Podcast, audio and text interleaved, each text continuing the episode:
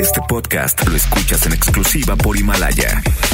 Si aún no lo haces, descarga la app para que no te pierdas ningún capítulo. Himalaya.com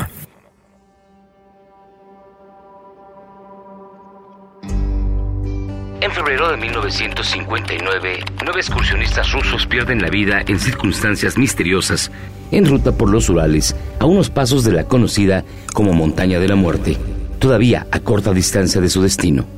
A 61 años de ocurrida la tragedia, no estamos más cerca de saber qué les ocurrió y qué misterio se encierra el caso conocido como el incidente del Paso de. El 31 de enero de 1959, el experto alpinista de 23 años, Igor Alexeyevich Dyatlov, y su equipo de ocho montañistas del Instituto Politécnico del Ural se embarcaron en un viaje para llegar a la cima del Otorten, una montaña en los Urales del norte. Ninguno de los excursionistas fue visto con vida otra vez. Otra vez, otra vez, otra vez.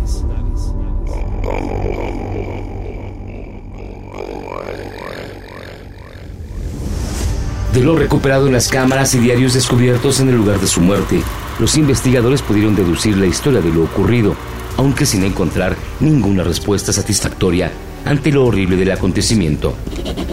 De acuerdo a sus diarios, el 1 de febrero, el equipo comenzó a abrirse paso. A medida que avanzaban por el clima hostil hacia la base de la montaña, fueron golpeados por tormentas de nieve y la pérdida de la visibilidad hizo que el equipo se desorientara. Y en lugar de moverse hacia el Otorten, se desviaron accidentalmente hacia el oeste y se encontraron en la ladera de una montaña cercana. Esta montaña se conoce como Kolat Shakl, que significa montaña muerta o montaña de la muerte en la lengua de los indígenas Mansi de la región. Para evitar perder la altitud que habían ganado, Diatlov pidió que se hiciera el campamento allí. Antes de iniciar el viaje, habían anticipado que enviarían un telegrama tan pronto como regresaran de la exploración. Sin embargo, cuando llegó el 20 de febrero y todavía no había comunicación, se montó un grupo de búsqueda. Al llegar a la montaña, los investigadores no tenían esperanzas. Aunque los estudiantes eran excursionistas experimentados, la ruta que habían elegido era notablemente difícil y los accidentes en senderos de montaña muy frecuentes. Luego de tantos días esperaban encontrar cuerpos y respuestas tristes, pero sin complicaciones, tal vez resignados a lo inevitable, pero sin saber realmente del horror que encontrarían. Los voluntarios del rescate que recorrieron el paso de Atlov hallaron el campamento completamente vacío, por lo que inició una búsqueda dirigida por miembros de la milicia y la policía. Lo primero que notaron los investigadores fue que la tienda se había abierto desde el interior para lo que parecía una abrupta huida. Luego, descubrieron ocho o nueve series de huellas en la nieve, en su mayoría hechas por personas descalzas o con un solo zapato en sus pies. Estas huellas conducían al borde de los bosques cercanos, a casi kilómetro y medio del campamento. Ahí, bajo un gran cedro, los investigadores encontraron los restos de un pequeño fuego y los dos primeros cuerpos. Yuri Krivoshonenko, de 23 años, y Yuri Doroshenko, de 21. A pesar de las temperaturas de entre menos 25 a menos 30 grados centígrados en la noche de sus muertes, los cuerpos de ambos hombres se encontraron descalzos y usando únicamente ropa interior. Luego encontraron los siguientes tres cuerpos, los de Diatlov, Sinaida Kolmogorova, de 24 años, y Rustem Slobodin, de 23, que murieron en su camino de regreso al campamento desde el árbol de cedro. La causa de la muerte era clara. Habían perecido por hipotermia. Sus cuerpos no mostraron indicios de daños externos graves, más allá de los infligidos por el frío. No fue hasta que los otros cuatro cuerpos fueron encontrados dos meses después que el misterio se profundizó fueron descubiertos enterrados bajo la nieve en un barranco a 75 metros de profundidad al interior del bosque, y sus cuerpos contaban historias dramáticamente diferentes a las de los otros miembros del grupo. Tres de los excursionistas sufrieron lesiones fatales, entre ellas Nikolai Tibio Brillonnet, de 23 años, quien había sufrido daño cerebral significativo en los momentos previos a su muerte. Ludmila Duvinina, de 20 años, y Semyon Soltariov, de 38, sufrieron fracturas de tórax que solo pudieron ser causadas por una fuerza inmensa, comparable a la de un accidente automovilístico. En la parte más espantosa del incidente del paso de Atlov, a Duvinina le faltaba la lengua, los ojos, parte de los labios, así como el tejido facial y un fragmento del cráneo. También encontraron el cuerpo de Alexander Kolevatov, de 24 años, en el mismo lugar, pero sin las heridas graves. Al principio muchos soviéticos sospechaban que las muertes de los estudiantes eran el resultado de una emboscada de los miembros de la tribu local Mansi. Un ataque repentino explicaría la forma en que los excursionistas huyeron de sus tiendas, su desorden y el daño causado al segundo grupo de cuerpos. Pero esa explicación fracasó rápidamente.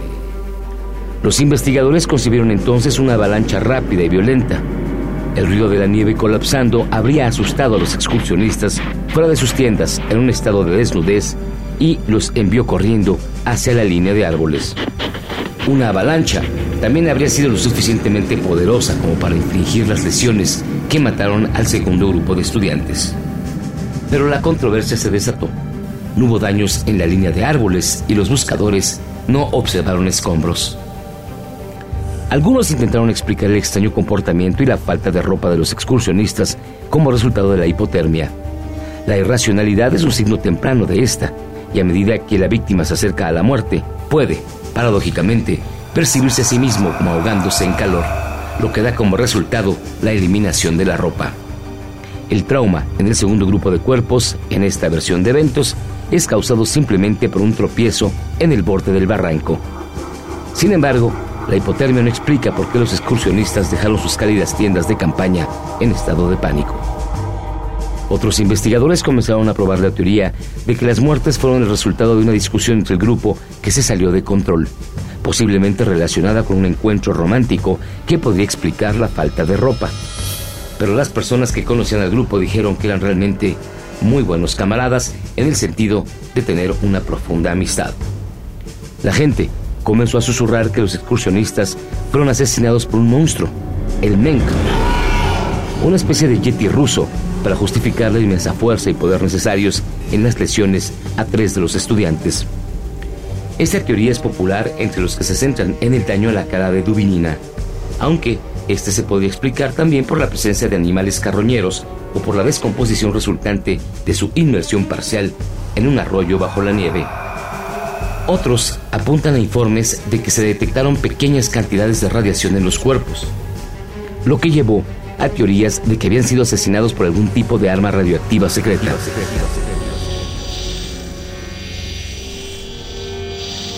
Los que favorecen esta idea subrayan la extraña apariencia de los cuerpos en sus funerales. Los cadáveres tenían un tono ligeramente naranja y el cabello totalmente gris, no encanecido, realmente gris plomo. Algunos dicen que el equipo de excursionistas fue lo suficientemente desafortunado como para tropezar con el ejército soviético, probando una arma de conmoción sónica. Esta explicación está parcialmente respaldada por el testimonio de otro grupo de excursionistas, uno de los cuales se encontraba a 50 kilómetros del equipo del paso de Atlov esa misma noche. Este otro grupo habló de extrañas luces anaranjadas flotando en el cielo alrededor de la montaña de la muerte. La hipótesis es que el sonido del arma les causó conmoción cerebral y los expulsó de sus tiendas en pánico. A medio vestir, el primer grupo murió de hipotermia mientras intentaba refugiarse del sonido esperando cerca de la línea de árboles. El segundo grupo, al ver que el primero se congelaba, decidió regresar por sus pertenencias, pero también fue víctima de la hipotermia mientras que el tercer grupo quedó atrapado en una nueva explosión sónica en el bosque y murió a causa de sus heridas. Al final, las muertes de los excursionistas se atribuyeron oficialmente a una fuerza natural imperiosa y sin definición. El caso quedó cerrado. Se erigió un monumento a los nueve excursionistas en el cementerio de Mikhailov, en Ekaterimburgo, donde las únicas personas que sabían la verdad de lo ocurrido esa noche en el paso de Atlov fueron enterradas. 61 años después, las causas de la muerte de nueve excursionistas permanecen desconocidas. Yuri Yudin, el único superviviente de la expedición quien se retiró de la misma por sentirse enfermo, siempre dijo que vivía con el trauma. Tiempo después, llegó a declarar a la prensa local, comillas, si tuviera la oportunidad de hacerle a Dios una sola pregunta, esta sería, ¿qué les pasó a mis amigos esa noche? Yudin falleció en 2013, pero quizás una nueva investigación abierta en febrero de 2019 dé una respuesta definitiva a su pregunta y cierre para siempre el misterio de lo acontecido en el incidente del paso de Atlov. Yo soy José Luis Guzmán. Los esperamos la próxima ocasión en otro nuevo podcast. Que tengan buena noche.